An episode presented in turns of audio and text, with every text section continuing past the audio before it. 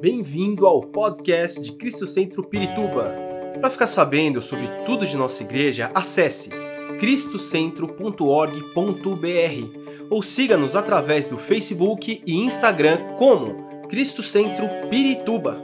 Você também pode ver essas e outras pregações no formato vídeo em YouTube barra Cristo Centro Pirituba Oficial. Seja bem-vindo à nossa casa apostólica. Eu quero te abrir a tua Bíblia no livro de Gálatas, o capítulo 6, versículos 7 e 9. Gálatas, capítulo 6, versículos 7 e 9. Eu pedi para projetar aqui uma versão diferente, que é a NVT, que é a versão que eu vou usar hoje para o nosso tempo de, de estudo, de conhecimento da palavra de Deus. Então, Gálatas, capítulo 6, versículo 7 ao 9 diz assim: Não se deixem enganar. Ninguém pode zombar de Deus. A pessoa sempre colherá aquilo que se semear. Quem vive apenas para satisfazer sua natureza humana, colherá dessa natureza ruína e morte. Mas quem vive para agradar o Espírito, colherá do Espírito a vida eterna. Portanto, não nos cansemos de fazer o bem. No momento certo, teremos uma colheita de bênção, se não desistirmos. Portanto, não nos cansemos de fazer o bem. No momento certo, teremos uma colheita de bênção, se não desistirmos. Muito bem, antes de eu entrar no tema, eu quero. Eu gosto sempre de contar uma história que que ilustra um pouco daquilo que nós vamos falar. E uma vez eu escutei um pastor falando, o pastor Manhembe, um pastor africano, e ele estava dizendo, e ele compartilhou essa história que eu quero compartilhar com vocês. Ele disse que havia um homem que tinha dois cachorros, um branco e um preto. E esse homem colocava esses cachorros, e isso é ilegal, né? Mas ele colocava esses cachorros para brigar, para lutar. E aí havia um círculo de apostas em torno dos cachorros para descobrir quem, que cachorro que ia ganhar aquela briga. Então, as pessoas apostavam, ele colhia lá o dinheiro, uns apostavam que o branco ia ganhar, outros apostavam que o preto ia ganhar, e ficava todo aquele alvoroço, quem ganha, quem perde, quem ganha, quem perde, e aí enfim saiu o resultado. E por muitos dias isso aconteceu, até que alguém se deu conta de que toda vez que esse dono dos cachorros falava: olha, que um determinado cachorro ia ganhar a briga, aquele cachorro ganhava. Então eles começaram a desconfiar. O que está acontecendo? Como é que ele sabe qual cachorro vai ganhar a luta? E aí perguntaram para ele: como é que você sabe? Como é que você sabe qual cachorro vai ganhar a luta toda vez você acerta? Ele disse: olha, muito simples. Eu sou o dono dos cachorros. Então, quando eu quero que o cachorro branco ganhe, eu alimento o cachorro branco. Eu dou água para ele na hora certa. Eu deixo ele sobre os períodos de descanso. E para o cachorro preto eu deixo com, fome, deixo com sede e deixo estressado. Quando eu quero que o preto ganhe, eu faço a mesma coisa. Eu dou água para o preto, eu alimento aquele cachorro, eu deixo ele descansar no tempo certo e o outro ganha. E dessa história, a gente pode tirar uma moral para a nossa vida. Porque que homem que a gente quer deixar vencer na nossa vida? O homem espiritual ou o homem carnal? Se nós queremos que o homem espiritual vença na nossa vida, nós precisamos nos alimentar da palavra de Deus, tomar da água do Espírito Santo e viver uma vida de acordo com a vontade de Deus. Agora, se a gente não toma esses cuidados, mesmo que a gente não queira, um outro homem, um homem carnal, ele vai ganhar. E por mais que a gente tente, por nossas próprias forças, fazer qualquer coisa contrária a esse tipo de coisa, nós não vamos conseguir. Porque nós vamos conseguir vencer a carne e determinadas guerras se nós estivermos alimentados no Espírito. Você perceber, essa história ela está completamente ligada com aquilo que nós estávamos lendo com, os textos que a gente estava falando.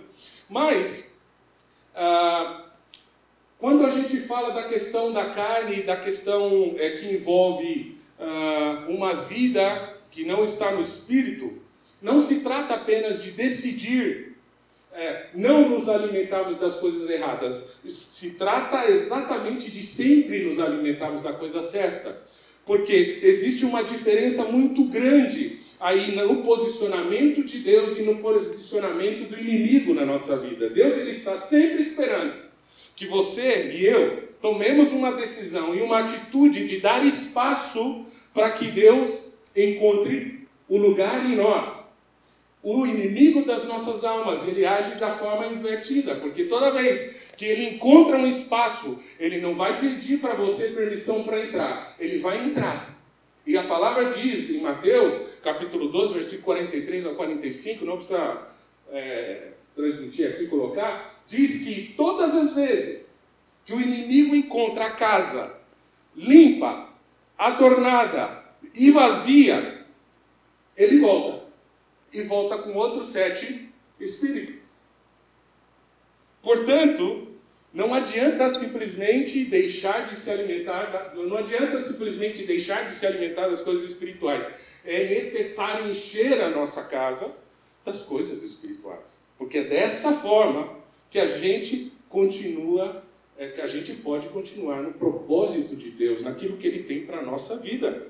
Então não se trata simplesmente de não fazer o que é errado, mas sim de buscar e fazer o que é certo o tempo todo. Por isso que a minha mensagem de hoje é: recuse desistir. Recuse desistir. E é uma série de coisas que a gente precisa aprender a recusar. É uma série de coisas que a gente precisa espiritualmente se alimentar para podermos é, recusar outras coisas e não recusar desistir.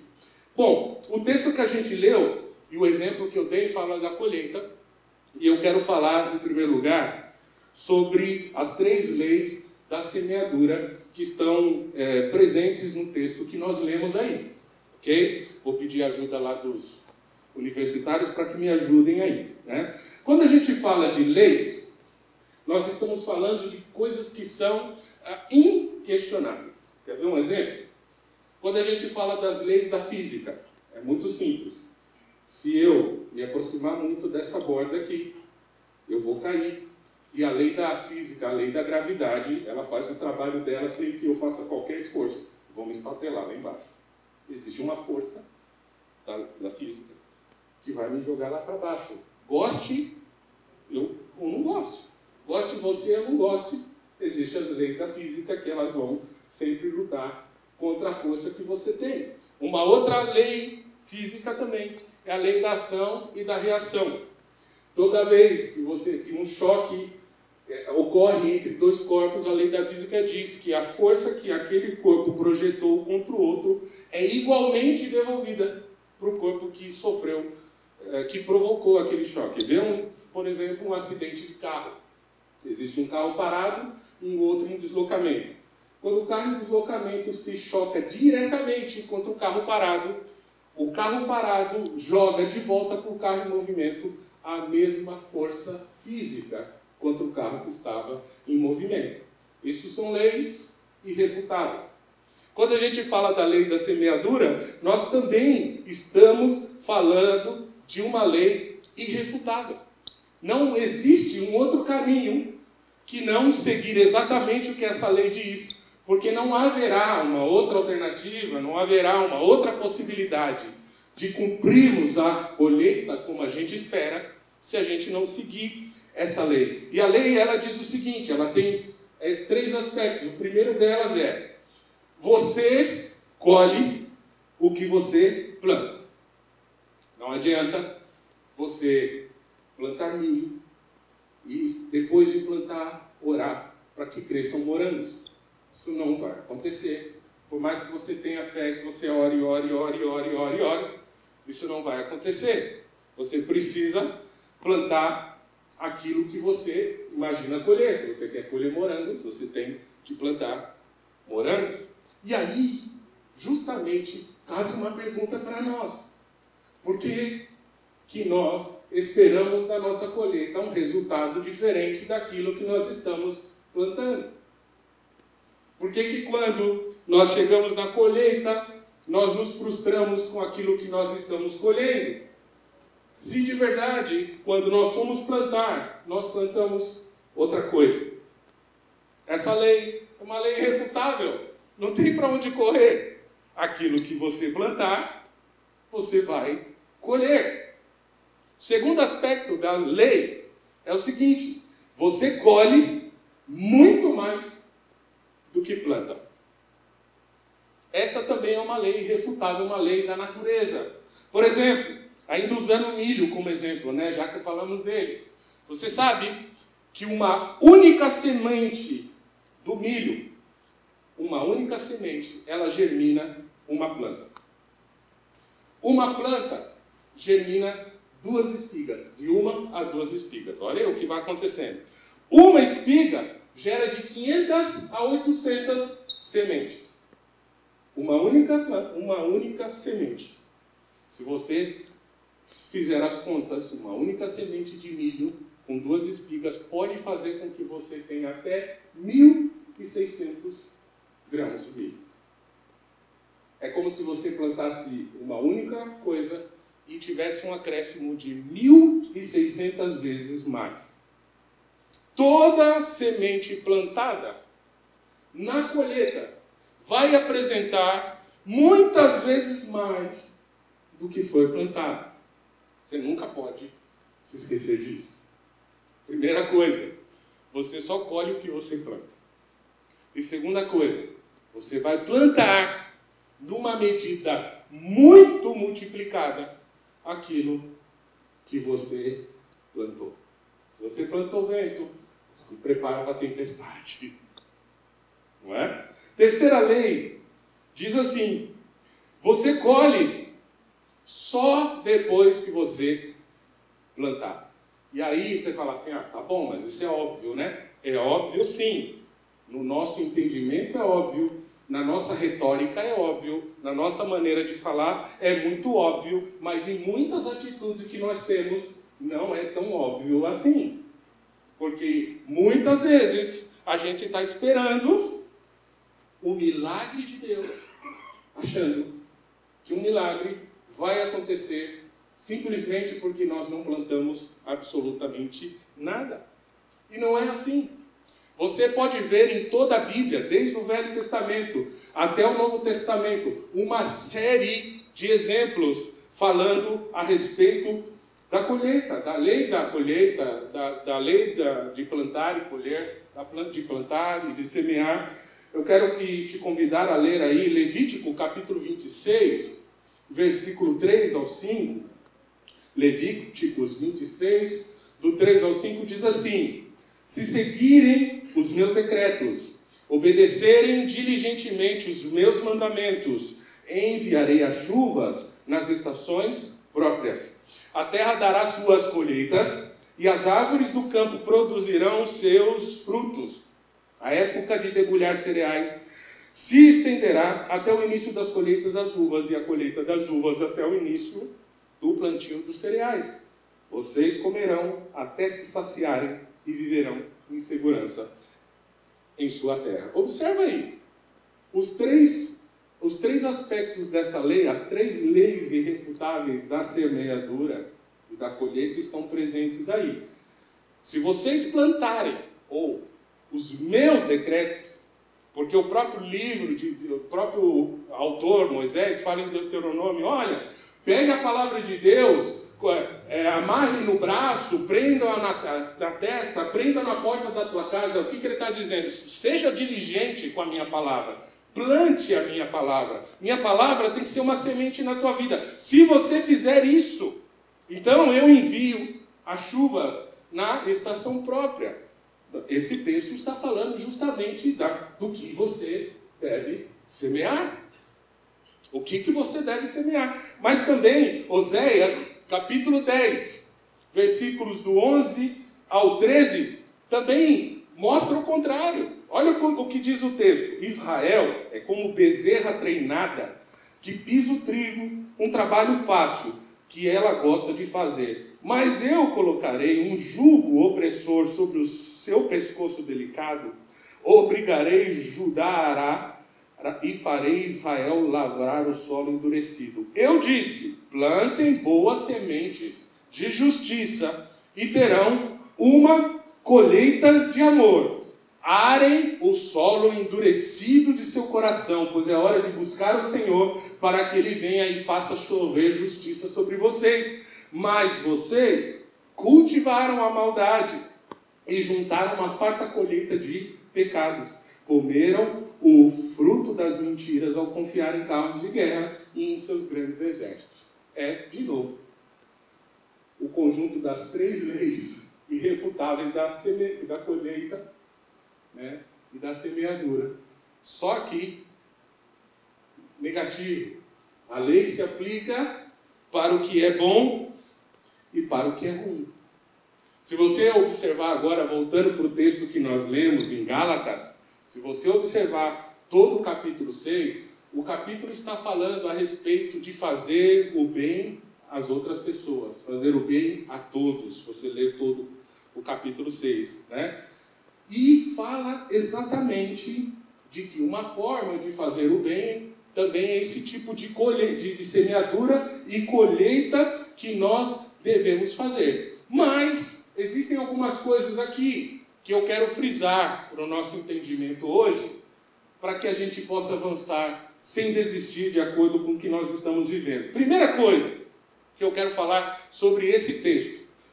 Um, recuse desistir da boa semente.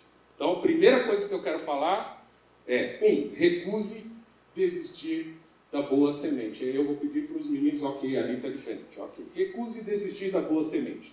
O texto diz em Gálatas 6, 9 e 10, diz assim: Portanto, não nos cansemos de fazer o bem, no momento certo teremos uma colheita de bênçãos se não desistirmos.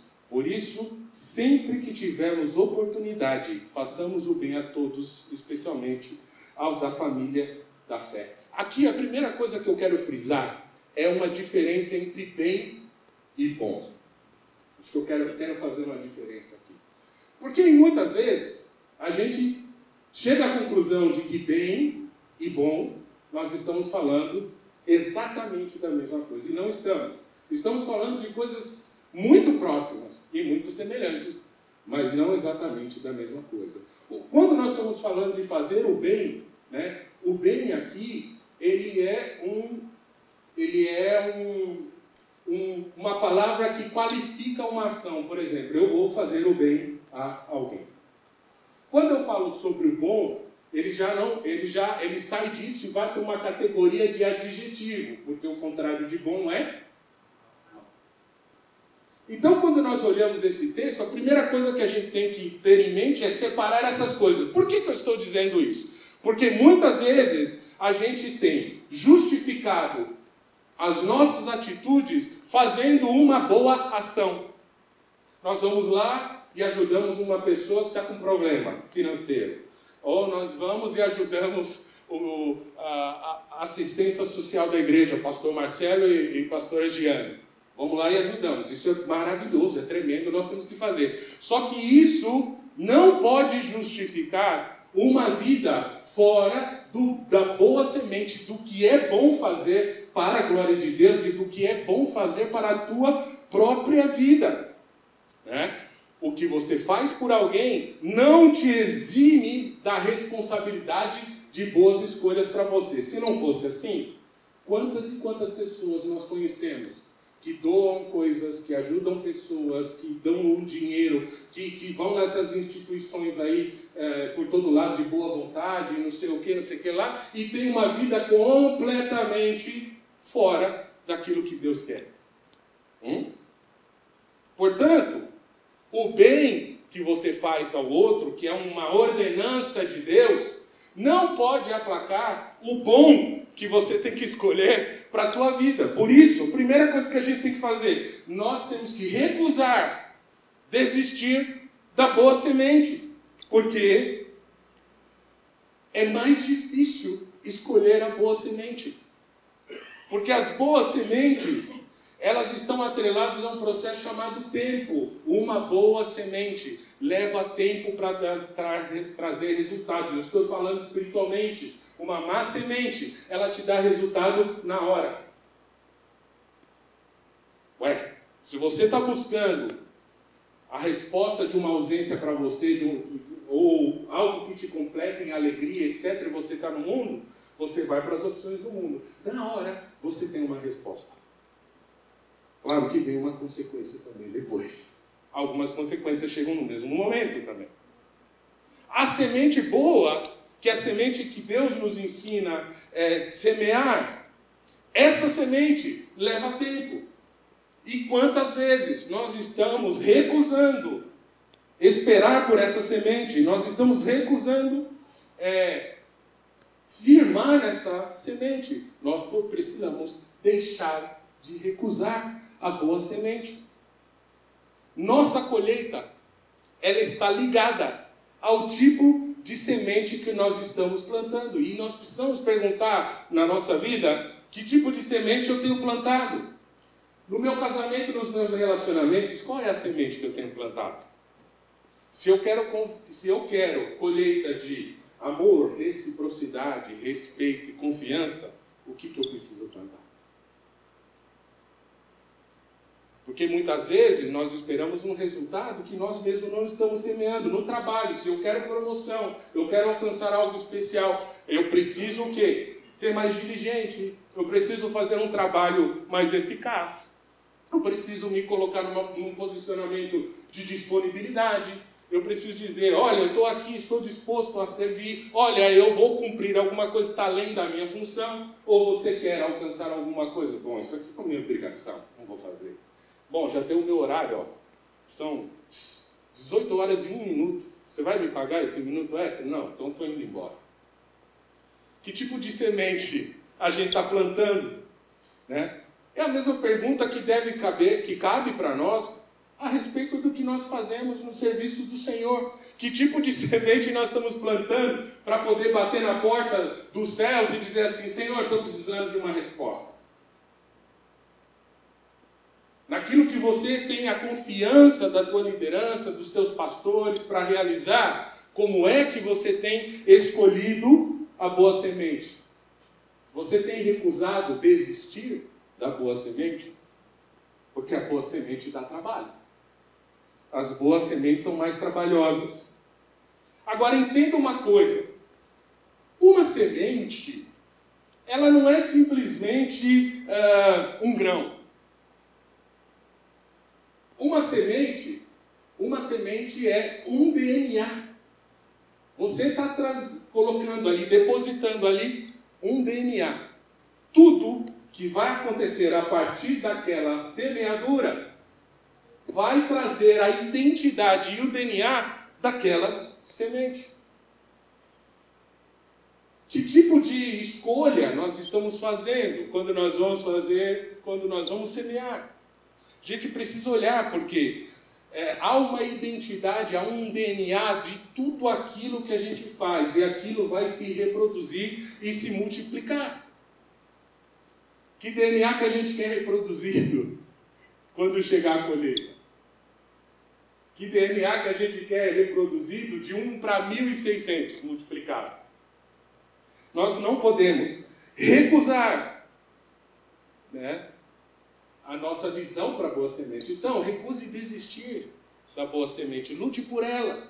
Não é fácil, mas você precisa ter uma, uma posição de falar: eu vou lutar por essa boa semente. E isso pode te custar a dor, sofrimento, isso pode te custar um incômodo, você vai lutar contra a tua própria carne. Mas recuse não dar a boa semente. Recuse desistir dela. É importante que você entregue essa boa semente.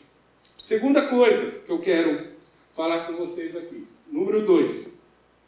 Recuse desistir de uma área de derrota na tua vida. Olha aí. Resultados de uma semente ruim. Recuse desistir de uma área de derrota na tua vida. Parece estranho isso, né? Mas o que eu quero, que eu quero dizer? Que todos nós em algum momento da nossa vida, nós podemos escolher uma semente, uma semente errada e plantá-la. Ninguém está isento disso.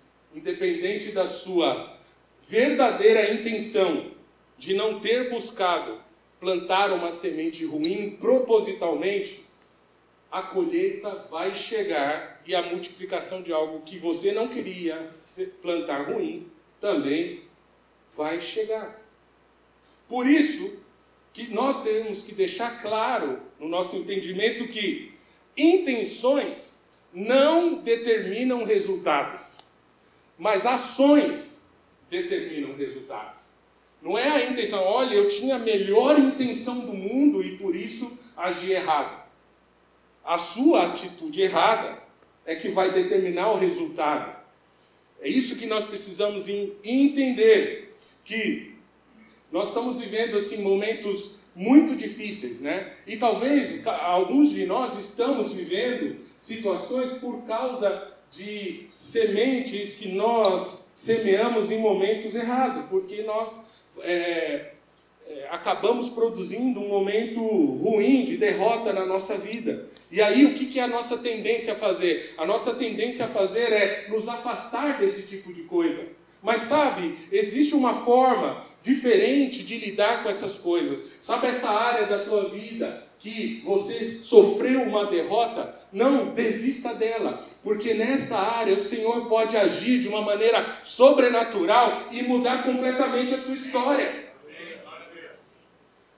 Não, não diz respeito a você, mas de respeito no que Deus tem nas suas mãos para mudar completamente uma semeadura errada.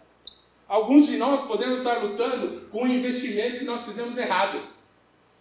Pegamos o dinheiro, a poupança que nós tínhamos e colocamos tudo num negócio que de repente não esteja dando a resposta que nós queremos. O que, que você vai fazer? Abandonar o negócio? Deixar de trabalhar? Não, você vai confiar no Senhor, vai falar: Senhor, eu estou vivendo essas consequências, eu não vou desistir dessa minha área de batalha, mas eu coloco ela nas tuas mãos, pedindo: transforma essa situação, não desista dela.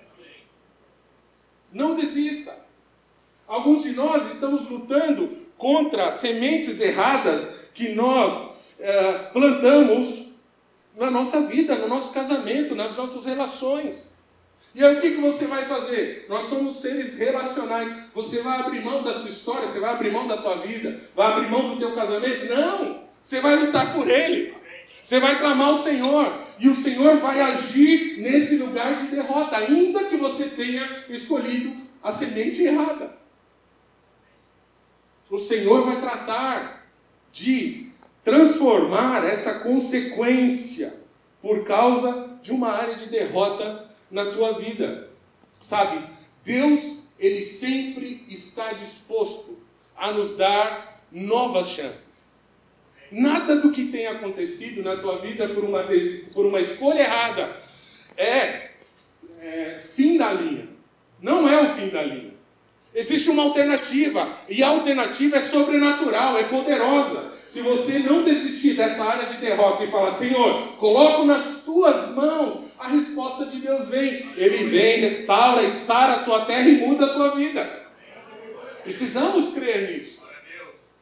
Precisamos confiar no Senhor.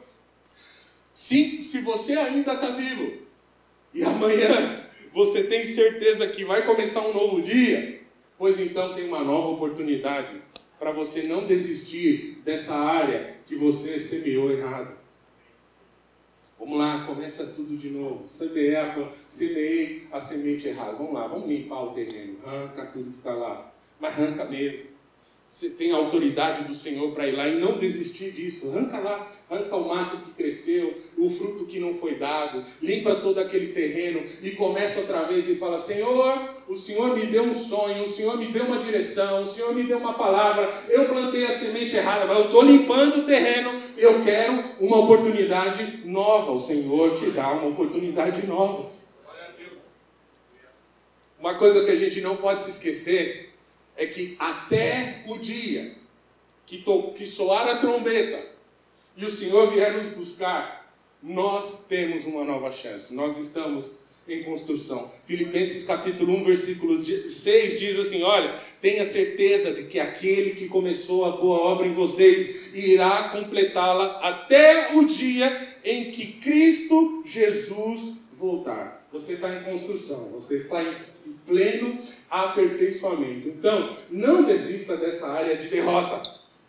Olhe para ela e profetize sobre ela: Eu vou vencer, o Senhor vai me dar uma nova oportunidade e eu vou colocar a minha vida em ordem. Não vou desistir disso. Não desista do teu trabalho, não desista da tua profissão, não desista do lugar onde Deus tá, quis te colocar e você saiu. Não desista do lugar onde o Senhor te firmou como casa, onde Ele te colocou como alicerce, porque é aí que Deus quer te usar. Você está esperando que toda a história mude em torno de você? Não, a história vai mudar junto com você. E você é um elemento que vai transformar também essa história. Deus quer usar você, usar a tua vida. Nós precisamos recusar, desistir de algo que Deus já falou que iria cumprir na tua vida. Deus já falou, você já ouviu, e por várias razões, essas coisas ainda não aconteceram. E aí você fala: bom, vou desistir desse negócio. Eu vou desistir. Mas é sempre tempo de, de retomar a força e falar assim: Senhor, eu, eu, quero, eu quero entregar nas tuas mãos. Sabe a melhor maneira, o melhor momento, ou a melhor forma de você encontrar a bênção de Deus nessa área de derrota da tua vida é quando você fala assim: Senhor, eu abro mão de qualquer controle. Eu coloco todo o controle nas tuas mãos. Inclusive, quando você fala assim, nem tenho mais sementes para semear, a palavra de Deus diz assim: que o Senhor dá semente para você semear. Essa área aí de derrota é o lugar onde Deus quer manifestar uma semente nova. Não desista desse lugar. Não desista. Deus tem uma nova história aí para você.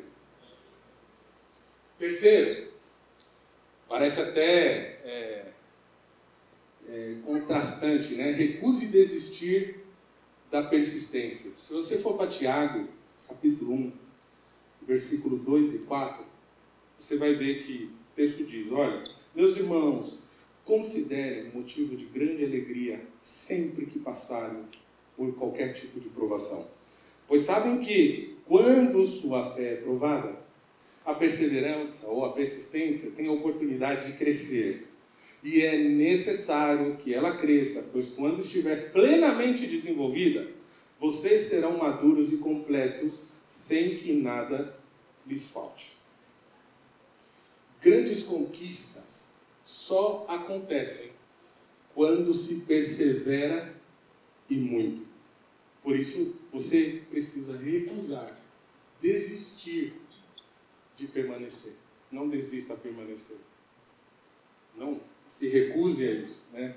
As grandes vitórias são precedidas de grandes batalhas. Você quer ter uma grande vitória? Então esteja preparado para uma grande batalha. Como é que a gente pode considerar que nós estamos vivendo uma grande vitória se a batalha foi pequena. Deus ele quer sempre nos mover e nos mudar de níveis daquilo que nós estamos vivendo e realizando, sabe? Aquela vidinha espiritual das mesmas coisas. Deus ele quer patamares novos para cada um de nós. E isso significa que se você quer viver uma, uma grande vitória, você precisa estar preparado para uma grande batalha. E, e, é, e nas grandes batalhas é que nós provamos completamente a nossa fé. Sabe por quê? Porque uma grande batalha, ela aponta com muita clareza que aquela batalha vai ser vencida sem o teu poder de ação. Vai ser vencida com o poder de ação do nosso Deus. Grandes batalhas colocam a, a, em xeque a nossa condição de lutar. E é justamente aí que Deus deseja agir. Quando você fala assim: Olha, eu não tenho mais o que fazer. Ah, agora você está no lugar certo. Agora você chegou no patamar certo, no nível certo, porque eu estava querendo te mostrar que essa batalha você não vai vencer sozinho, porque ela é grande demais para você. Mas olha, eu estou contigo nessa batalha. Só você crer. Eu caminho com você. E por isso que nós precisamos persistir. Persistir é um ato de confiança tão plena que mesmo quando tudo está dando errado, tudo está mostrando o contrário, nós cremos e permanecemos. Sabe por quê? Porque nós confiamos no DNA da semente que nós estamos plantando. Se, nós, se a nossa semente é a palavra de Deus, você sabe que ela é viva, eficaz e ela pode entrar num lugar chamado divisão da alma com o espírito e discernir o nosso pensamento. É isso que você está semeando, é isso que você vai colher. O que nós estamos semeando é a palavra. Nós precisamos confiar no DNA da semente que nós estamos entregando. Se você confia no Senhor, se, se você confia na palavra de Deus, planta essa palavra. E não se recuse persistir, persista. Declara a palavra de Deus. Sabe quando está tudo fora do lugar? Você não tem o que fazer, vai lá e declara a palavra de Deus. Sabe quando está faltando as coisas na tua casa, as coisas estão difíceis, você fala, o Senhor é meu pastor e nada me faltará. Declara a palavra do Senhor. Quando tem alguém doente na tua casa, você fala assim: a palavra de Deus diz: se tiver alguém doente, nós vamos orar e ungir, e a pessoa vai ser curada, e se houver cometido pecado, ela vai ser livre. Então eu vou trazer a palavra, e essa pessoa vai ser curada. O que, que nós estamos semeando? Não deixe de semear e se recuse a desistir. Não desista, persista, insista, continue. Quando o texto diz que é necessário que a perseverança cresça para que vocês sejam maduros e completos, é o que o texto diz. Olha que interessante. Maduro é, um, é uma palavra relacionada ao processo final de uma semente. É uma semente lançada que precisa morrer para poder germinar. Depois desse processo que ela morre, ela começa a criar raízes dentro dela e ela vai ganhando forças para brotar. E aí vem as folhas, vem caules, troncos, etc. Até que chega um fruto que no começo é verde e depois ele amadurece.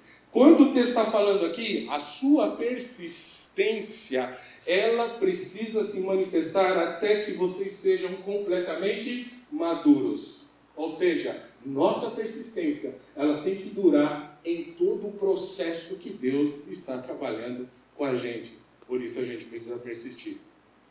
Tem muita gente que está, que já cruzou a margem inteira do rio das diversidades. Está quase faltando 10% para alcançar, 3%, 5%, não sei, está, já está vendo a margem ali, mas ele fala, ah, eu estou tão cansado, sabe o que eu vou fazer? É melhor eu voltar. Não parece lógico? É ilógico, mas às vezes nós agimos assim. Porque Deus está querendo nos levar a um outro lugar, Deus está querendo trazer maturidade para a nossa vida, para alcançar uma outra dimensão, e a gente está preso a processos passados, e a gente fala: eu não vou para aquele lugar novo, eu prefiro voltar. Nós precisamos nos permitir a viver o novo que Deus tem para nós, e portanto, recuse desistir da persistência. Fala assim: eu vou continuar persistindo, eu preciso eu preciso. Quando a gente alcança a maturidade, é que nós vamos viver os frutos que Deus tem para a nossa vida. Sabe, muitas coisas do que nós estamos esperando viver em Deus está relacionado diretamente com o tempo, os processos de Deus. Sabe, a gente morre de vontade quando a coisa não está boa. A gente morre de vontade que o processo seja abreviado, não é? Ah, meu Deus do céu, essa luta podia acabar logo. Por que, que esse negócio não acaba logo? Não é? E na verdade, é, não que a gente deva apreciar a luta e a batalha, mas a gente tem que pedir ao Senhor com maturidade que Ele não abrevie o tempo dos processos dele na nossa vida. Porque são os processos dele na nossa vida que nos amadurecem. Nós precisamos é, crescer, deixarmos de ser meninos e meninas espiritualmente falando. Nós precisamos buscar maturidade e um relacionamento diferente com Deus. Quarto ponto: recuse desistir do efeito composto. O que é esse efeito composto? Isso é uma teoria, né? É uma teoria. Eu quero que projete aqui. Vamos lá, vamos lá. Vamos, vamos seguindo aqui. Meninos aí da projeção. Bom, o que é o efeito composto? É um conjunto de coisas que caminham juntas. Se você tomar sábias escolhas, mais tempo, mais persistência, o resultado vai ser uma radical diferença naquilo que você vai fazer. Isso é uma teoria, tá? Se você observar isso, a colheita ela não é resultado do acaso e ela não é fruto de fórmulas mágicas. A gente muitas vezes fica esperando isso. Nós alcançamos a colheita através de ações combinadas, através de ações perseverantes e consistentes que são realizadas todos os dias com a atitude certa. Se a gente não combina essas atitudes certas, nós não vamos alcançar o que Deus tem para nós. Quando você olha Gálatas 6, versículo 9, que é o versículo que nós usamos como base para o que nós estamos fazendo aqui, diz assim: Não nos cansemos de fazer o bem. No momento certo teremos uma colheita de bênçãos se nós não desistirmos. A palavra de Deus deixa muito claro: se não desistirmos. Há um tempo certo para as coisas. A tua colheita tem um tempo diferente da minha, por exemplo. Tem um tempo diferente da vida de outras pessoas. Tem um tempo diferente de alguém, do teu familiar, do teu líder, de alguém que está com você. Mas nós precisamos entender o que é esse efeito composto. A própria palavra de Deus nos ensina o que é. Porque essa teoria foi tirada daí. Vamos lá. Coloquem aí para mim, meninos. As sábias escolhas é o que está no versículo 9: fazer o bem e escolher boas sementes.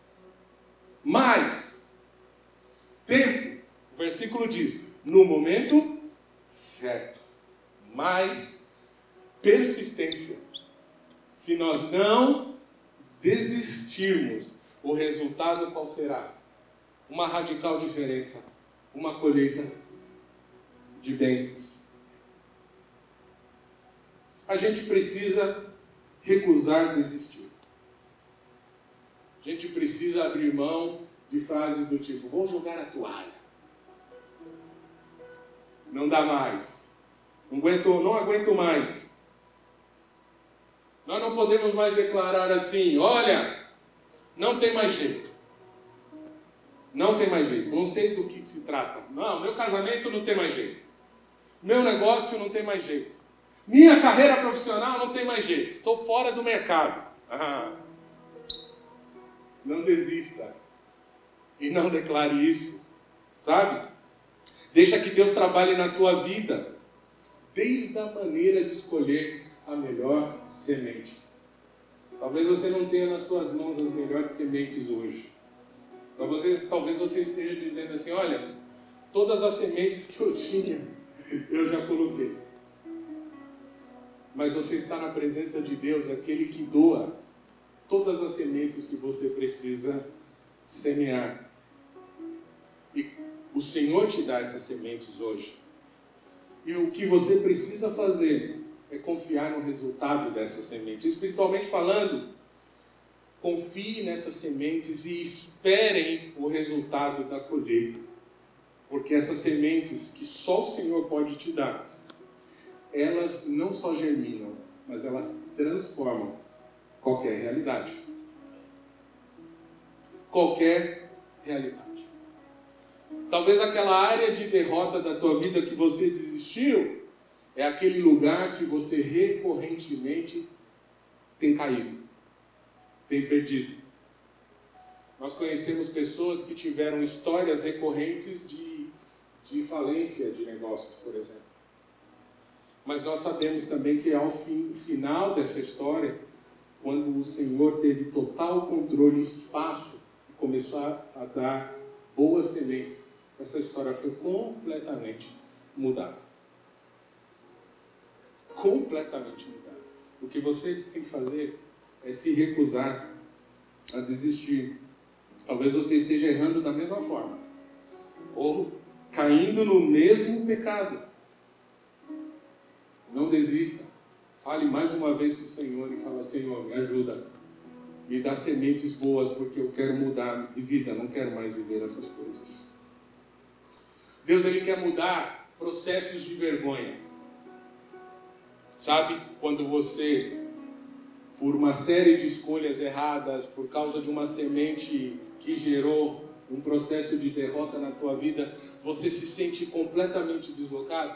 Sabe quando você se sente fora de lugar, fora de.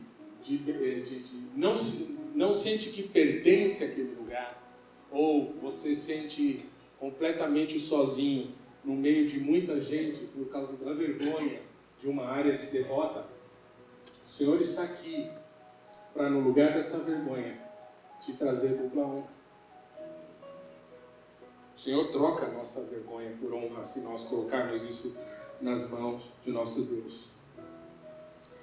Se recuse a desistir dessa área que você está lutando. Tem uma, um personagem muito conhecido, Jacó. Né? A palavra de Deus diz que ele lutou contra um anjo. Foi?